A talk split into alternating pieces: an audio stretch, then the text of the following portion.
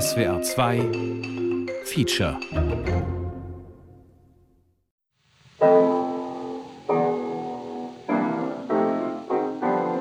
Das ist ein Porträt meines Urgroßvaters, Mandenga Diek, ein schwarzer Mann in stattlicher Erscheinung mit einem Zylinder, einem frackähnlichen Mantel und super elegante Lederschuhe. Ich würde sagen, ein typisches Outfit der 20er Jahre. Österreichische Zeitung Freie Stimmen, August 1931. Es gibt in Berlin in der inneren Stadt eine kleine Kneipe. Wenn man die betritt, fühlt man sich nach Harlem versetzt. Hier ist alles schwarz. Viele der Neger von Berlin sind deutsche Staatsbürger aus den Kolonien und leben schon seit Jahrzehnten hier. Halt! Kurzer Einwurf. Die Protagonisten dieses Features wünschen sich, dass das N-Wort hier auch in historischen Texten nicht auftaucht, weil es Unrecht verursacht hat und immer noch tut. Die Neger schlagen sich als Händler, Türhüter und Diener durchs Leben. Es gibt sogar schwarze Kraftwagenlenker. Andere sind Artisten, Musikanten. Und viele Neger haben ein ständiges Auskommen als Statisten im Film gefunden. If you look at many of the films of the so-called Weimar film canon, such as Metropolis, you will see black bodies. Film directors are wanting to stage these massive epic films that, in a way, help Germans In Forget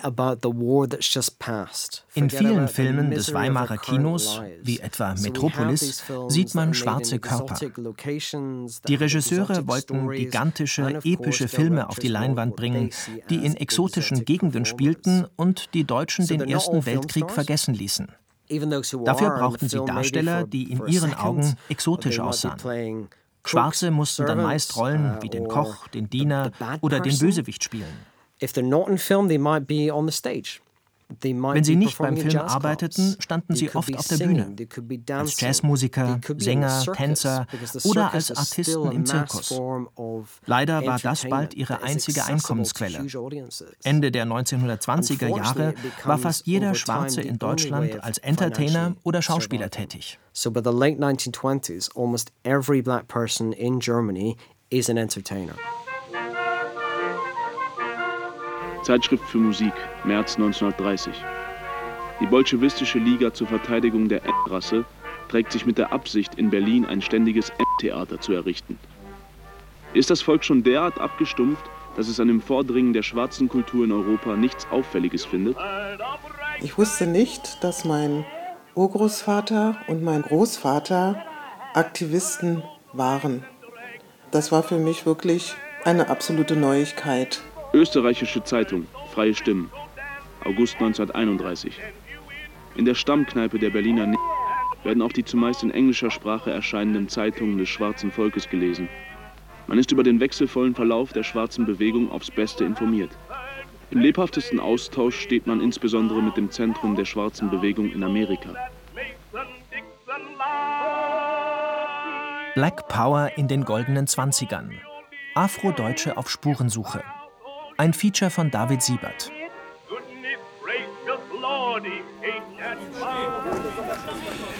Ich finde, Schöneberg ist ein sehr lebendiger Bezirk. Also gerade auch der Bereich, wo ich hier wohne, der Neulendorfplatz, der Markt, Winterfeldmarkt. Ein Kulturengemisch, die Leckerei aus dem Süden oder die Marmelade aus England oder es gibt hier auch afrikanisches Essen und afrikanisches Kunsthandwerk. Also hier ist alles zusammen. Das Gemisch, das ich brauche. Das, was ich auch selber bin. Abena Adomako, schwarze Deutsche, 60 Jahre alt, geboren in Berlin-Schöneberg. Der afrodeutsche Zweig ihrer Familie lebt bereits seit fünf Generationen hier, betont sie. Trotzdem würde sie oft als Fremde behandelt. rassistische Blicke und Getuschel, die habe ich gelernt zu übersehen.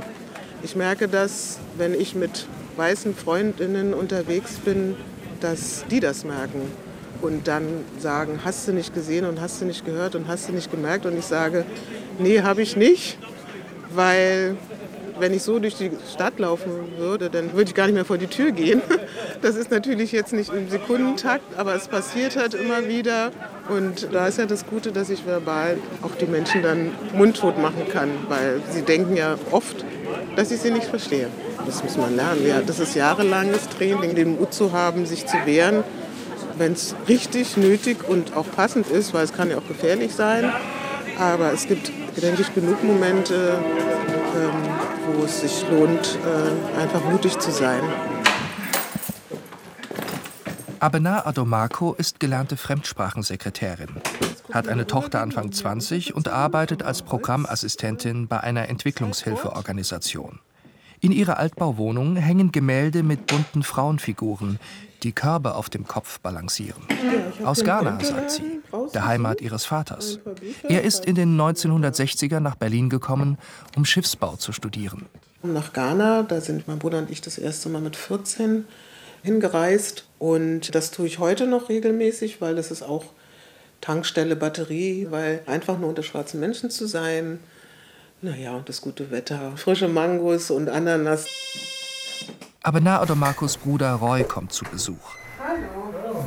Er ist 58 Jahre alt, hat einen Sohn Ende 20 und ist Jurist. Nicht nur ihr Vater stamme aus Afrika, erzählt er, sondern auch zwei Vorfahren ihrer Mutter. Sie seien aber viel früher nach Deutschland gekommen. Mit der sogenannten Kongo-Konferenz, genau 1884, 85, als eben die Kolonialmächte quasi den afrikanischen Kontinent unter sich aufgeteilt haben und Deutschland dann eben seine, in Anführungszeichen, Kolonien sich gesichert hat, eben Togo, Kamerun, Deutsch-Südwest und Deutsch-Ostafrika.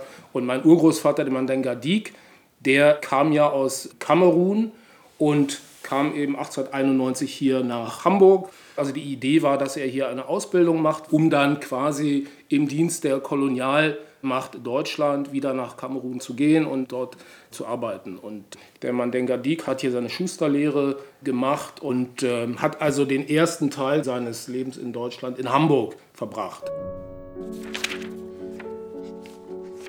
Abena Adomako holt ein Familienalbum hervor.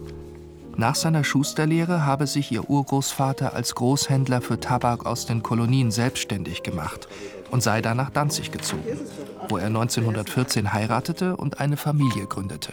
Da gibt es ein sehr typisches Bild, also eine richtig altdeutsche, mit Holz beladenes Wohnzimmer, schnörklich mit Spitzendeckchen und so weiter. Und da sitzen ganz gepflegt Vater, Mutter und die zwei Töchter am Tisch.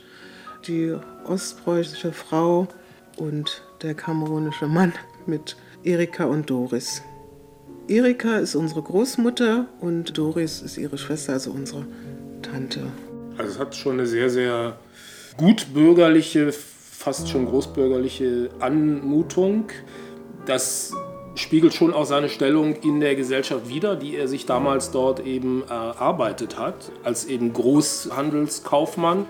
Deshalb ist er auch einer der ersten gewesen und auch fast der einzigen, die eingebürgert wurden, trotz der sogenannten Mischehe, die eigentlich nicht gewollt war. Und das spiegelt auch wieder, wie anerkannt er war. Über das Leben ihres Urgroßvaters in Kamerun wissen die Adomakos nur, dass er dort drei Jahre eine Missionsschule besuchte, wo er Deutsch lernte. Und dass er zur Volksgruppe der Duala gehörte, aus der sich die Führungsschicht des Landes rekrutierte.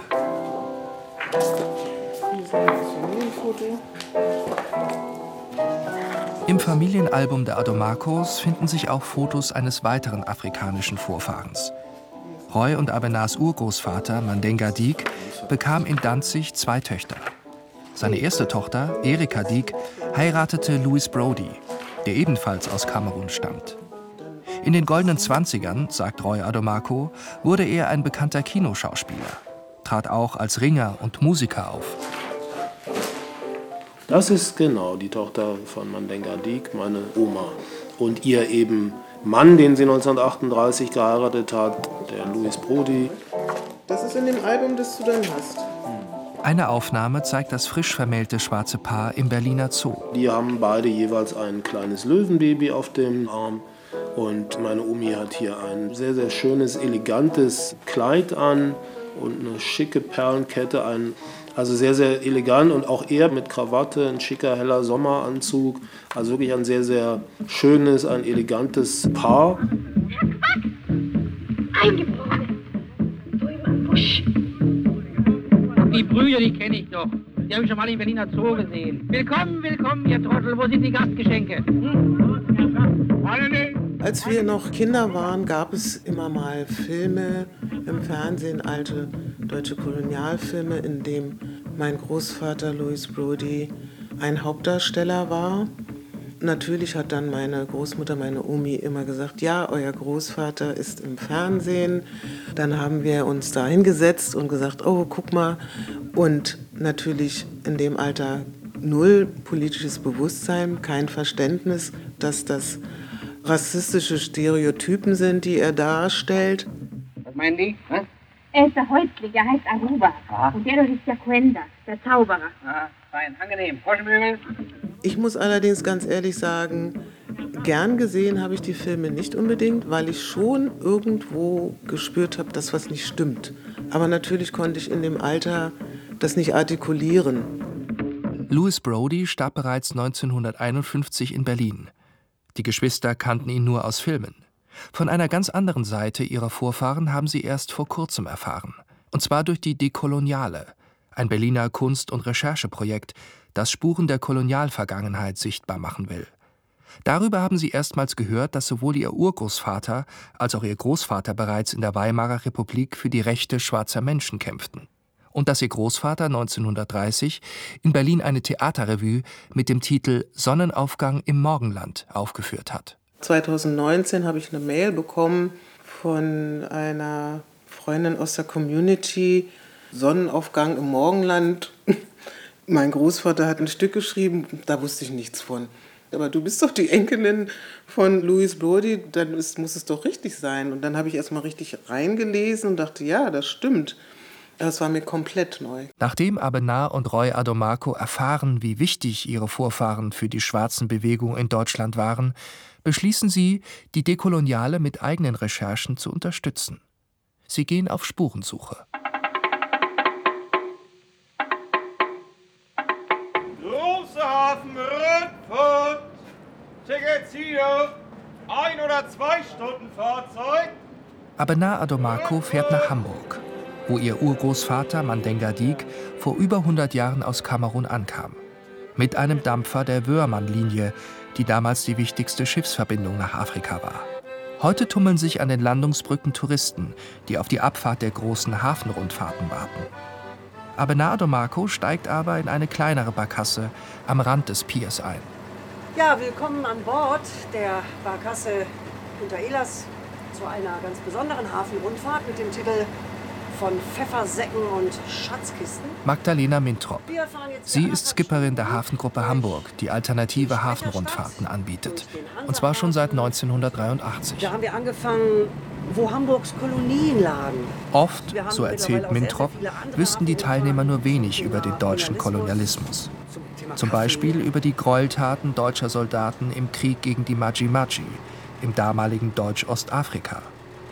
Sie brannten gezielt Siedlungen nieder und zerstörten Brunnen und Felder. Eine Hungerkatastrophe war die Folge.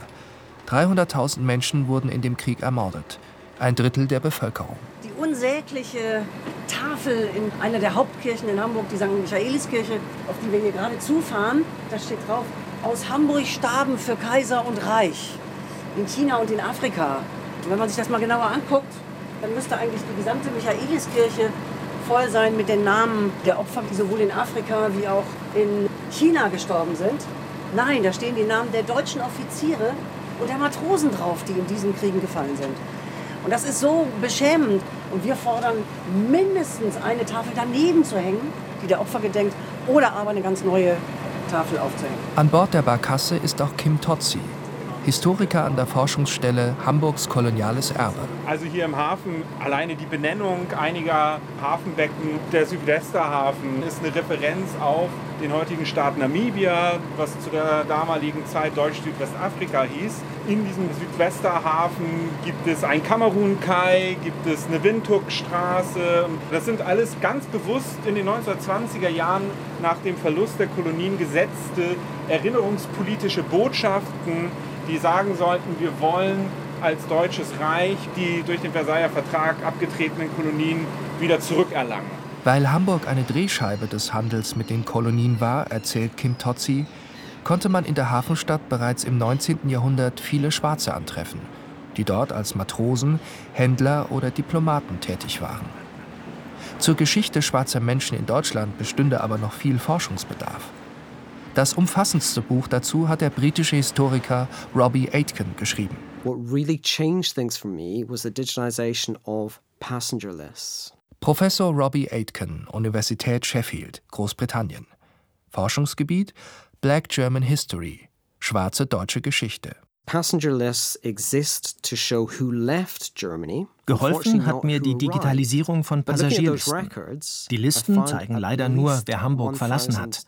Trotzdem habe ich darin mindestens 1000 Namen schwarzer Passagiere aus dem subsaharischen Afrika gefunden, die bereits vor 1914 in das Kaiserreich eingereist sein müssen. Und das sind sicher längst nicht alle. Afroamerikaner und Schwarze aus der Karibik habe ich nicht mitgezählt.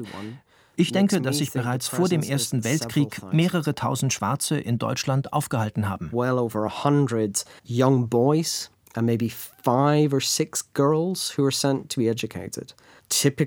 Über 100 Jungs und vielleicht fünf, sechs Mädchen wurden zur Ausbildung nach Deutschland geschickt, um Berufe zu lernen, die sie später in den Kolonien ausüben sollten. Schneider, Zimmermann, manchmal sogar Fotograf. Andere kamen als Diener. Fast jeder Kolonialbeamte, Siedler oder Missionar hatte einen schwarzen Diener. Hunderte Afrikaner kamen als Teilnehmer von Völkerschauen, sogenannten Menschenzoos, in denen sie zum Vergnügen weißer Europäer sprichwörtlich ausgestellt wurden. Völkerschauen tourten oft von einer Stadt zur nächsten. Sie wurden in zoologischen Gärten gezeigt, in Zirkussen, Museen und Restaurants. In restaurants.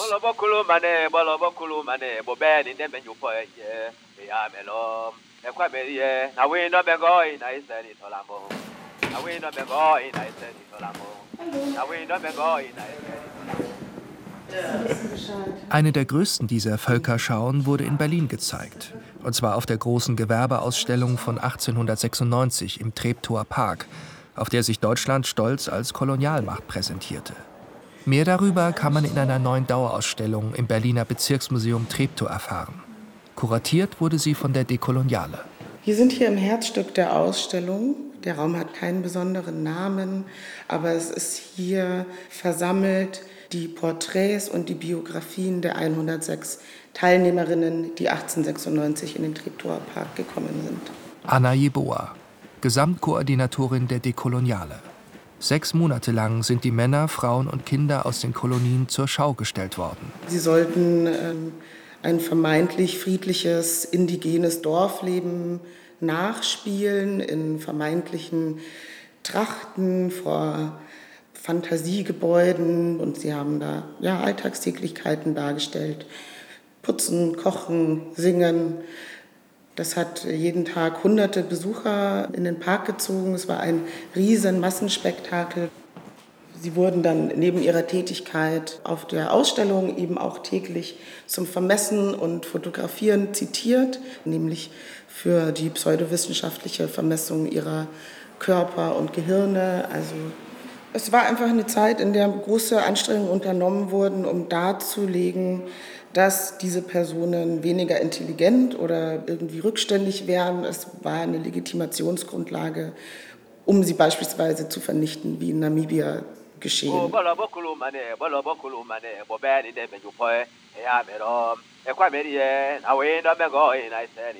Die Darsteller der Völkerschau, sagt Anna Jeboa, seien aber nicht nur Opfer gewesen.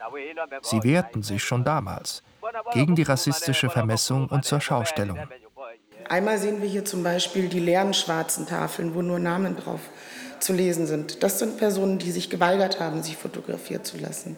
Das war ein Akt des Widerstands. Schmunzelnd zeigt Anna Jeboa auf ein anderes Porträtfoto. Wir wissen äh, zum Beispiel aus den Ausstellungsnachrichten, dass Quelle in Dumbe sich hier in Berlin ein Opernglas gekauft hat und er hat damit auf das Berliner Publikum zurückgeschaut. Das ist auch eine schlaue, widerständige Aktion, wie wir finden.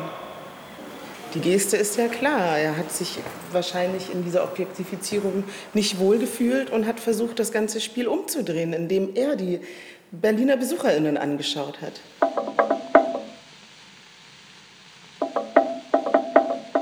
Die aus Kamerun stammenden Darsteller mussten auf der Völkerschau auch ihre Trommelsprache vorführen. Die Deutschen waren von den Trommeln fasziniert, fürchteten sie aber auch. Aus den Aufzeichnungen von Pfarrer Karl Paul, deutscher Missionar in Kamerun, 1889.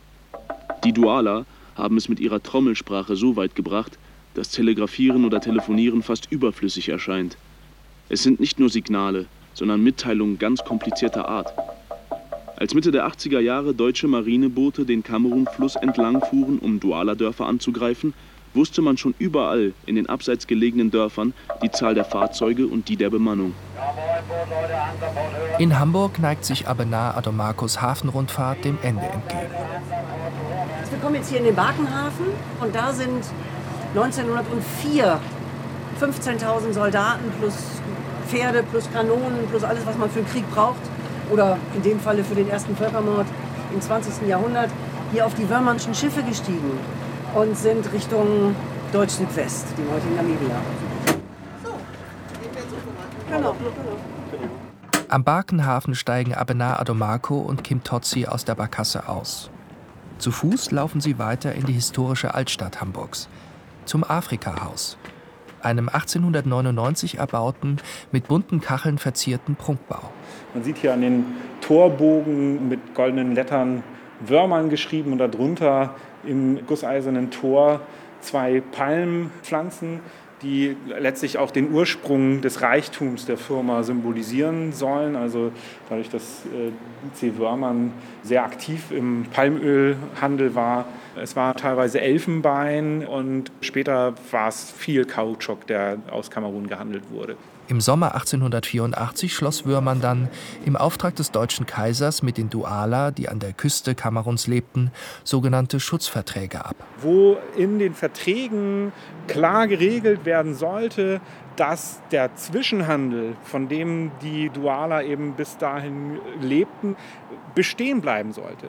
Und man war aber sich schon in der Situation der Vertragsunterzeichnung klar, man will sich an diese vertraglichen Regeln überhaupt nicht halten. Gleichzeitig, sagt Kim Totzi, stationierten die Deutschen 1895 eine sogenannte Schutztruppe in Kamerun, die das Hinterland erobern sollte.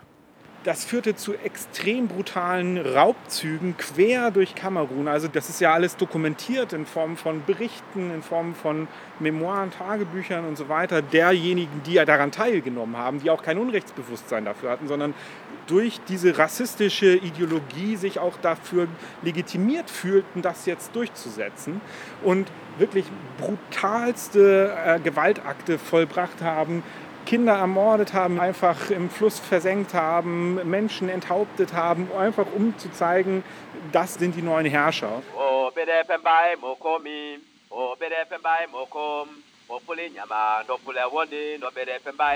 Du rufst mich einen Sklaven.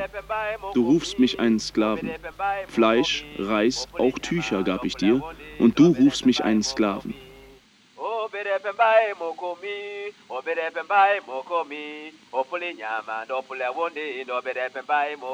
In der Dekoloniale-Ausstellung erfahren die Besucher, dass die Kolonisierten die Besetzung und Ausbeutung ihrer Länder nicht widerstandslos hinnahmen.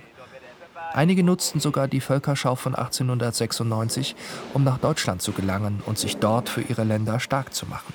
Die Delegation aus Kamerun zum Beispiel, das war quasi die Elite des Landes. Das waren Königssöhne und hohe Offizielle, die teilweise fließend Deutsch sprachen und die sich von ihrem Aufenthalt hier in Deutschland erhofft haben, diplomatische Beziehungen zu pflegen und für die Lebensverhältnisse in ihrer Heimat einzustehen und hier neue politische Vereinbarungen zu treffen. Dann zeigt Anna Jeboa auf ein Porträt von Petrus J.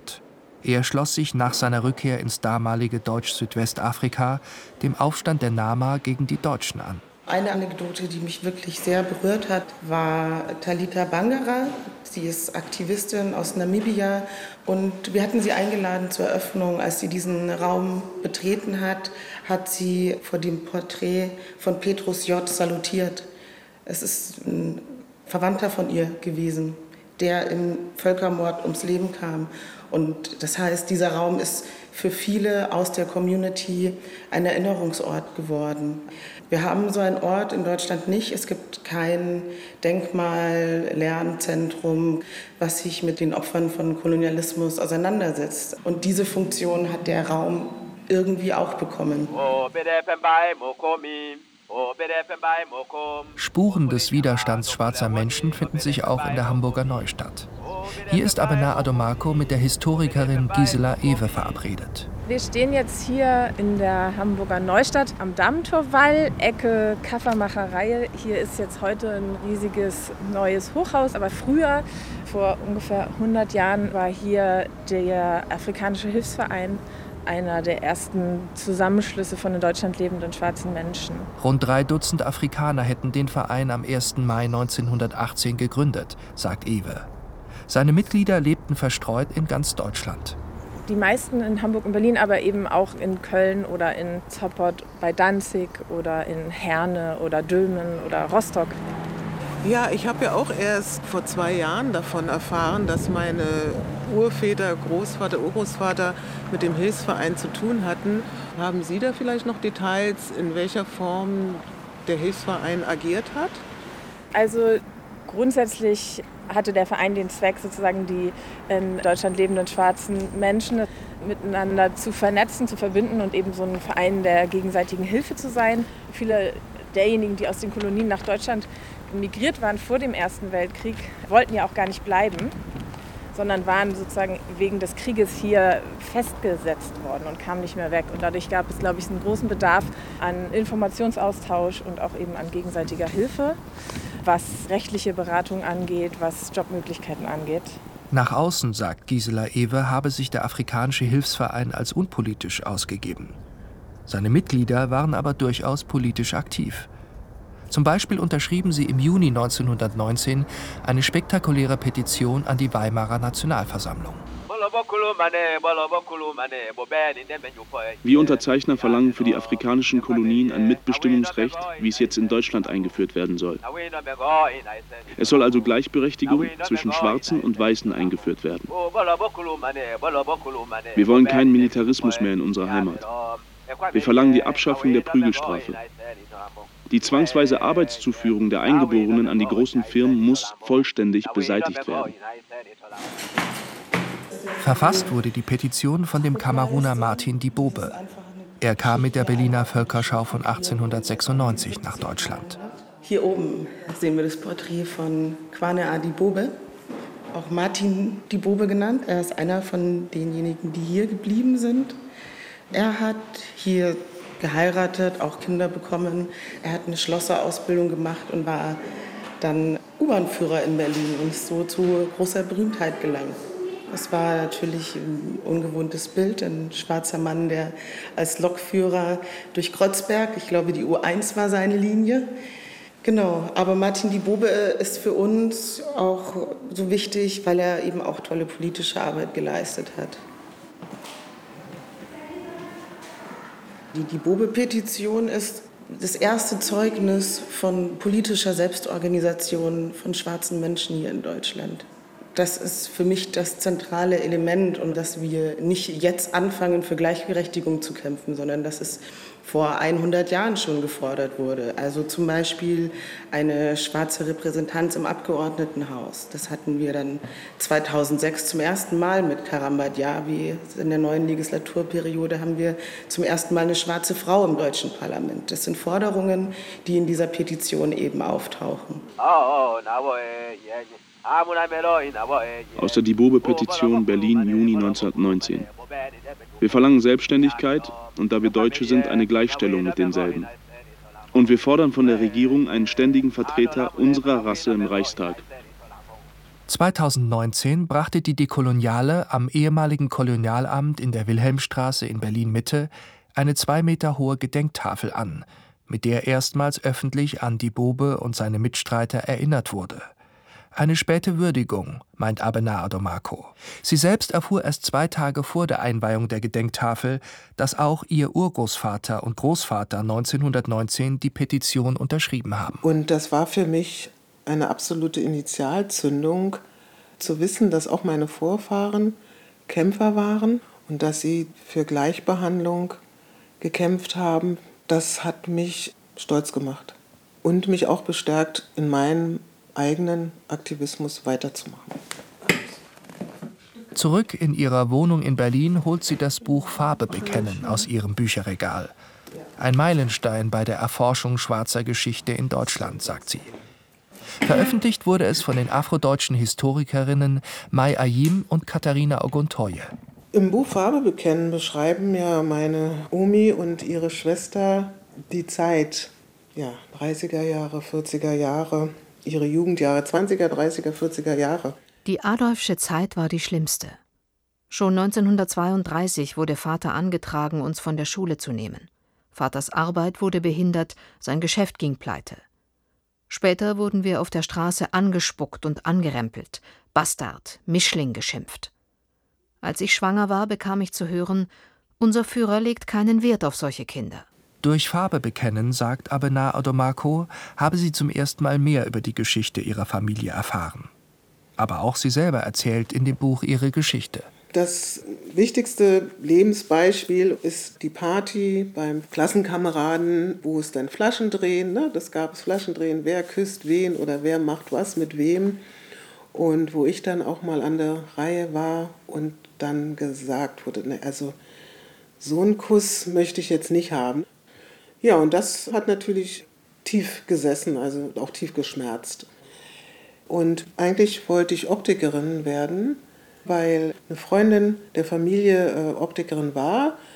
Ja, und dann hat sie versucht, für mich eine Ausbildungsstätte zu finden und musste dann aber leider feststellen, auch wenn es liebe Kolleginnen von ihr waren, die gesagt haben, also würden wir ja gerne, wir kennen sie ja auch, aber die Zeit ist noch nicht reif für schwarze Hände in einem weißen Gesicht. Durch ihre Mitarbeit an dem Buch, sagt Abena Adomako, habe sie andere Afrodeutsche getroffen, die ähnliche Erfahrungen gemacht hatten. Und die können man miteinander teilen und das hat uns individuell auch erleichtert.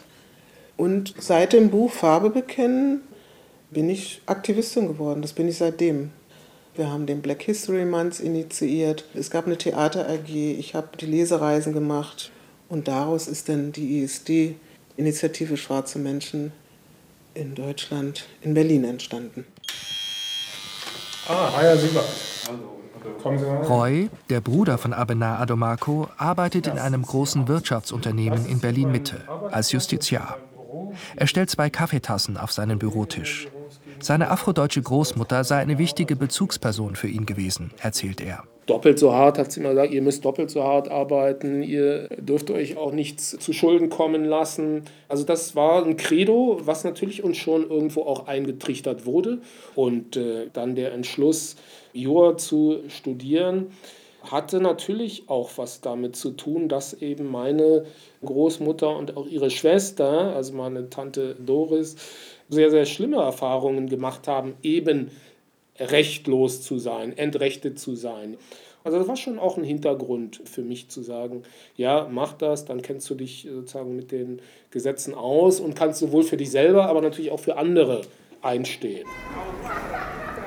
Nach Feierabend fährt Roy Adomako in das afrikanische Viertel im Wedding. Erbaut wurde es um 1900. Die Straßen hier in diesem Viertel tragen Namen quasi nach Kolonien, äh, die die Deutschen damals besetzt haben, aber eben auch Namen von Kolonialisten, beispielsweise Lüderitz, Peters äh, Allee, Nachtigallplatz. Nach jahrelangem Druck zivilgesellschaftlicher Gruppen, erzählt Roy Adomako, bekommen diese Straßen nun neue Namen. Und zwar die afrikanischer Freiheitskämpfer. Einige Schritte weiter, in der Togo-Straße, ist in einem ehemaligen Ladenlokal das EOTO-Archiv untergebracht. Eine Anlaufstelle für die schwarze Community. Roy Adomako hat das Selbsthilfeprojekt mitgegründet. Es habe eine ähnliche Funktion, meint Roy, wie der afrikanische Hilfsverein seiner Vorfahren. Dieses ähm, sich kümmern und äh, dafür zu sorgen, dass quasi die Leute Beratung haben können im Hinblick auf Antidiskriminierung, dass Weiterbildungen angeboten werden, dass auch Unterstützung angeboten wird. All das erinnert mich so ein bisschen ja, an den afrikanischen Hilfsverein. Später kommt auch Roys Schwester Abena ins EUTO-Archiv. Sie bringt Robbie Aitken mit, der zu Besuch in Berlin ist. Der britische Historiker zeigt den Geschwistern auf seinem Laptop eine Sammlung von 400 Fotos, die er vor kurzem erhalten hat. Aufnahmen einer Afrodeutschen, die nach dem Zweiten Weltkrieg in die USA emigriert ist. Die Schwarz-Weiß-Fotos zeigen afrodeutsches Familienleben in den 1920ern, 30ern und 40er Jahren. Die Adomakos kennen viele der abgebildeten Personen. Dann kommt Robbie Aitken auf Louis Brody, den Großvater der Adomakos, zu sprechen. Während die meisten Schwarzen im Weimarer Kino namenlose Statisten blieben, machte Brody richtig Karriere. Louis Brody appears in I think over 50 films and he's recognized as being a gifted and talented film actor.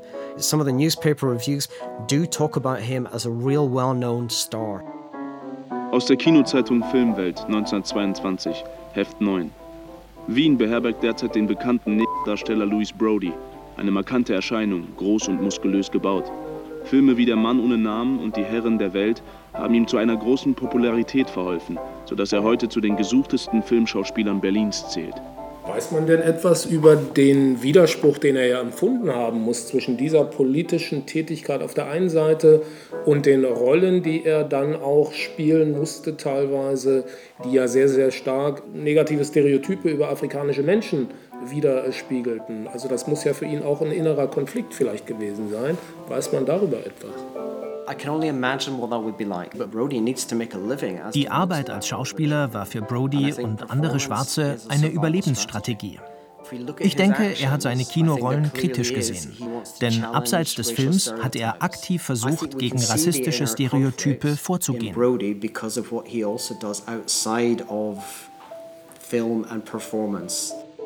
Offener Brief von Louis Brody, verfasst im Namen des Afrikanischen Hilfsvereins, abgedruckt in der Berliner Zeitung am Mittag, 24. Mai 1921. Wir bitten die Deutschen Rücksicht zu nehmen und nicht fortwährend durch Berichte über die schwarze Schmach gegen Schwarze zu hetzen. Die sogenannte Schwarze Schmach war eine Propagandakampagne, mit der Anfang der 1920er Jahre in Deutschland Stimmung gegen die Besetzung des Rheinlands durch französische Truppen gemacht wurde. Unter den französischen Truppen befanden sich rund 25.000 farbige Soldaten aus Frankreichs Kolonien. Ihnen wurde unterstellt, dass sie massenhaft deutsche Frauen vergewaltigen würden.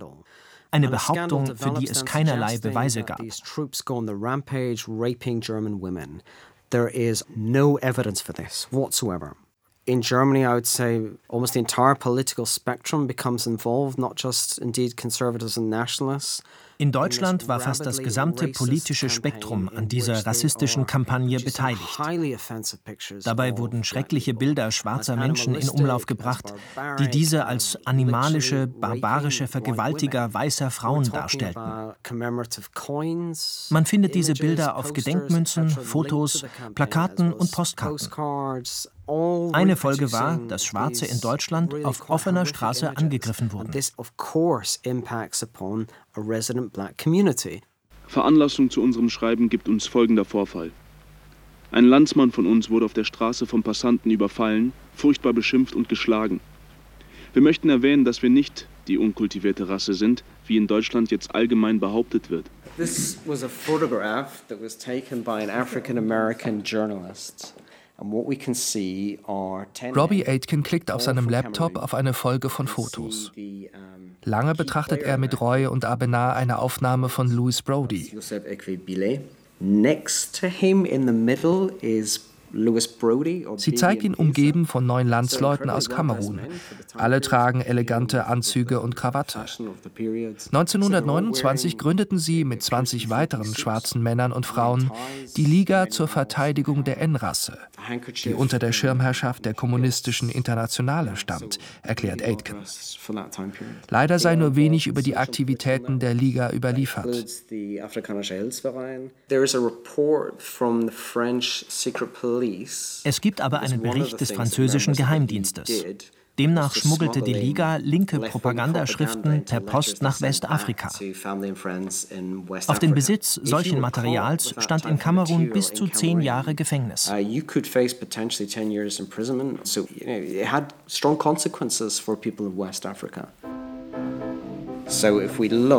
Der zweite auf dem Foto, unten rechts, das ist Joseph Equebile, Deutschlands erster schwarzer Kommunist.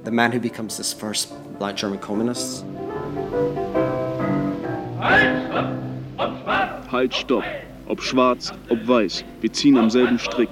Ob Kanton, Budweis, Berlin, Kamerun, nur eins ist zu tun, dem Unterdrücker ans Genick. Über Joseph Billet hat Robbie Aitken am meisten in den Archiven gefunden. Der Landsmann von Brody kam Anfang 1900 ins Kaiserreich, absolvierte in Thüringen ein Studium zum Bauingenieur und kämpfte im Ersten Weltkrieg für die Deutschen. Später verdient Billet seinen Lebensunterhalt wie Brody als Schauspieler. Er tritt in Filmen auf, steht in Berlin mit dem afroamerikanischen Sänger und Bürgerrechtler Paul Robeson auf der Bühne und in Wien mit der großen Josephine Baker. Dann tauscht Joseph Billet die Theaterbühne gegen die politische Bühne. Some of the members of the league Joseph Billet und andere Mitglieder der Liga traten als Redner bei großen Kundgebungen der Arbeiterbewegung auf. Billet sprach dabei über rassistische Lynchmorde in den USA, zog aber auch Parallelen zum deutschen Kolonialismus, insbesondere zu Hans Dominik, uh, einem berüchtigten Offizier, der in Kamerun zahlreiche sogenannte Strafexpeditionen durchführte, nicht zuletzt um Zwangsarbeiter für die Plantagen zu rekrutieren plantations. One of the reasons that Billet is fixating on Dominic Billet bezieht sich in seinen Reden auf Hans Dominik, weil damals zwei Statuen von ihm aus Kamerun geholt wurden, um sie in Deutschland aufzustellen. Billet sagte, einen Kolonialverbrecher wie Dominik dürfe man nicht als Helden verehren. Und er forderte ein Ende der Kolonialherrschaft in Kamerun und Unabhängigkeit für seine Heimat not British rule, not German rule, but Cameroon independence. Es tut sich was in Sachen Aufarbeitung schwarzer deutscher Geschichte. An seinem ehemaligen Wohnhaus in Berlin-Schöneberg wird für Joseph Billet eine Gedenktafel enthüllt. 50 Menschen sind gekommen. Eine Band spielt. Robbie Aitken hält die Laudatio auf Deutsch. Bauingenieur, Kriegsveteran, Sänger, Tänzer, Film- und Theaterschauspieler, Antikolonialismus- und Antirassismus-Aktivist. All das und mehr war der Kameruner Joseph Ekwe Billet. Billet war ohne Zweifel einer der wichtigsten deutschsprachigen schwarzen politischen Aktivisten der Weimarer Zeit. Auch Abena Adomako ist dabei. Eine Gedenktafel zu Joseph Ekwe Billet, ein Gefährte meines Großvaters Louis Brody, Louis Brody hat in Schöneberg gelebt. Sie waren sozusagen Nachbarn. Und ich denke, dass die Aktivistin Billet Brody für uns Role Models sind. Und es beschreibt auch, dass der Bezirk Schöneberg eigentlich ein zentraler Ort war für schwarze Menschen mit ganz normalem schwarzen Leben in Deutschland. Und das finde ich toll.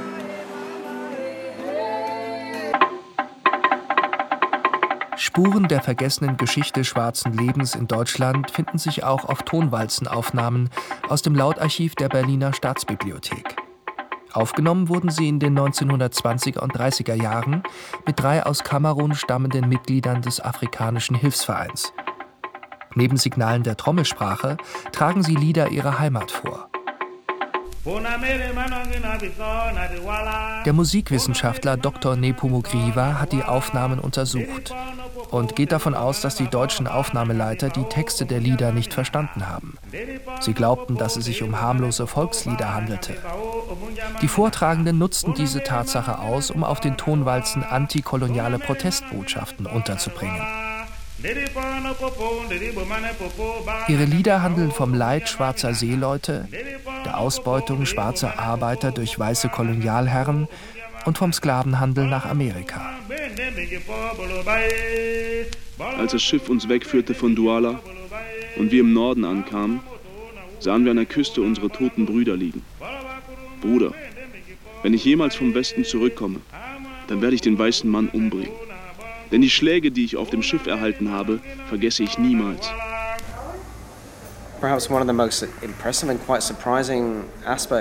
Zurück im EOTO-Archiv berichtet Robbie Aitken den Adomakos von der Theaterrevue, die ihr Großvater Louis Brody mit der Liga auf die Beine gestellt hat.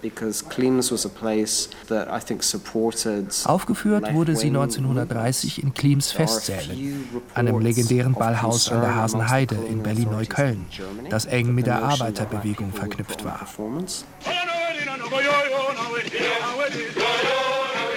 Westböhmische Tageszeitung, Januar 1930. Brody, ein gebildeter und weit gereister Mann, hat eine Szenenfolge geschrieben, in der er den kulturellen Weg des zeigt. Um 1880 beginnt die Revue mit aufschlussreichen Bildern aus der Kolonisationszeit. 30 acht Negerinnen und drei Weiße sollen mitwirken. Die Darsteller sind zugleich Regisseure, Inspizienten und Bühnenmaler.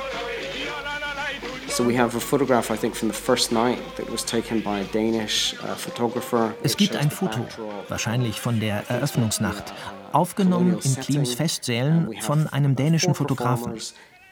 Vier schwarze Schauspieler vor einem Bühnenhintergrund, der wohl die Kolonialzeit darstellen soll. Im Mittelpunkt Louis Brody, der Autor und Star des Stücks. Es ist auch eine Zeitungsannonce überliefert, die für das Stück Werbung macht.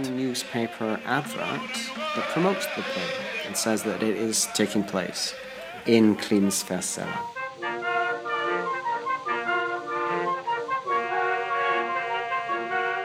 Das Stück endet 1930 Deutsch, Englisch, Französisch. 14 Musiker spielen im Jazzorchester. Brody will uns mit einer Revue überraschen. Ohne Stepptänzer in riesigen Zylindern und ohne schielende, wackelnde Banjo-Sänger und zeigen, dass die Neger genauso gut, schlecht, witzig oder begabt sein können wie wir. The thought of dass schwarze Berliner den Mut hatten, eine eigene Show über schwarze Kultur auf die Beine zu stellen, ist außergewöhnlich. Und das 1930, als die Weltwirtschaftskrise zuschlug und der Aufstieg der Nazis begann. Die Nazis bereiteten der Liga und dem kurzen Aufblühen schwarzen Lebens in Deutschland ein jähes Ende. Das wurde einfach zerstört 1933. Die Geschichte diversen kulturellen Lebens wurde damit ausradiert. Nach 1933 verließen viele Schwarze Deutschland. Diejenigen, die blieben, lebten in größter Angst. Die Nazis ermordeten in ihren Lagern mindestens 2000 schwarze Menschen, darunter viele schwarze Kriegsgefangene. Mindestens 400 Schwarze wurden zwangssterilisiert, darunter viele der verächtlich als Rheinland-Bastarde bezeichneten Kinder farbiger französischer Kolonialsoldaten. Die Dunkelziffer könnte deutlich höher liegen. Die Nazis, sagt Robbie Aitken, hatten das erklärte Ziel, schwarzes Leben langfristig auszulöschen. Nicht nur in Deutschland, sondern in ganz Europa.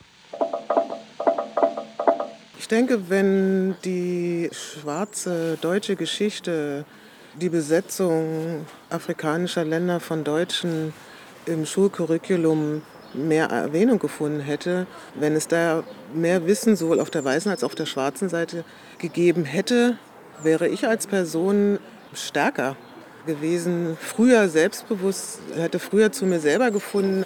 Und ein großer Wunsch von mir ist wirklich, dass das alles aufgearbeitet wird. In Germany I still see there's still this Viele denken immer noch, dass in Deutschland schwarze Geschichte erst 1945 beginnt, mit der Stationierung afroamerikanischer Truppen. Dabei leben schwarze Menschen schon viel länger in Deutschland. Sie derart aus der deutschen Geschichte zu tilgen, macht es leicht, ihnen auch heute Rechte, Sichtbarkeit und eine Identität als schwarze Deutsche zu verweigern.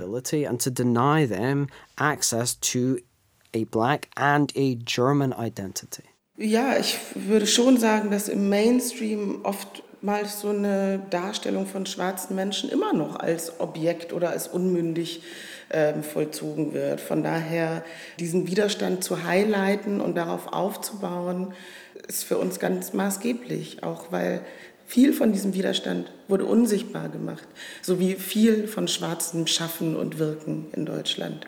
Heute leben rund eine Million schwarze Menschen in Deutschland. 2021 hat EOTO e.V. den Afrozensus veröffentlicht, die erste umfassende wissenschaftliche Studie zu antischwarzem Rassismus in Deutschland. Rund 6000 in Deutschland lebende Schwarze wurden dafür befragt. Die Mehrheit von ihnen gab an, dass sie Rassismus in nahezu allen Lebensbereichen erlebt. Bei dem Gang zum Bäcker, Benutzung der öffentlichen Verkehrsmittel, am Arbeitsplatz, im Kollegium, beim Arzt. Es gibt einzelne Nadelstiche jeden Tag. Und manche sind erträglich und manche gehen ganz tief. Einige Wochen später findet in Berlin ein großes Festival der Dekoloniale statt. Ein Theaterstück über Louis Brody und die Liga wird gezeigt. Mehr als 100 Besucher sind gekommen. What exactly does the League for the Defense of the Negro Race do? Exactly that. It is all there in the name. Auch Roy Adomako spielt mit. Er spielt seinen Großvater. Was ist los mit dir? Wir haben uns auf das Theater geeinigt. Die Revue wird ein Riesenerfolg werden. Mit welchem Geld? Ich fand das großartig, weil das hat mich schon auch noch mal sehr, sehr nahe an ihn herangebracht, an seine Person. Und ähm, als politischer Aktivist ist er eben den wenigsten bisher bekannt gewesen, auch mir selber nicht wirklich. Und das fand ich dann schon sehr eindrucksvoll. Zum Schluss des Stücks wird per Beamer ein Foto des Berliner Ballhauses Klims Festsäle an die Wand geworfen. Es zeigt den haushohen und mit geschwungenen Decken verzierten Tanzsaal, in dem Louis Brody und seine Mitstreiter 1930 Sonnenaufgang im Morgenland aufgeführt haben. Das sind alles Persönlichkeiten, die sozusagen damals unter widrigsten Umständen versucht haben, sich für die Gleichberechtigung ihrer Community-Mitglieder einzusetzen. Das ist ja nicht nur, was sie für ihre Community tun, sondern letzten Endes tun sie ja damit für alle etwas, ja, weil wir wollen ja alle nicht in einer äh, Gesellschaft leben, die sozusagen Bürger erster und zweiter und vielleicht sogar noch dritter Klasse kennt. Und ähm, das ist für mich extrem wichtig, auch als Lehrer für heutige Zeiten.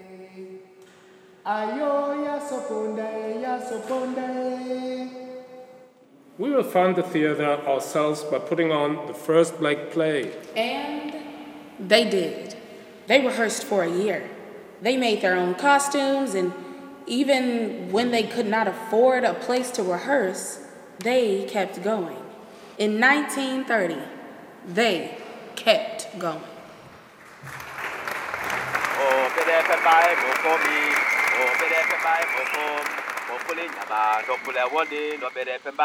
Black Power in den goldenen Zwanzigern.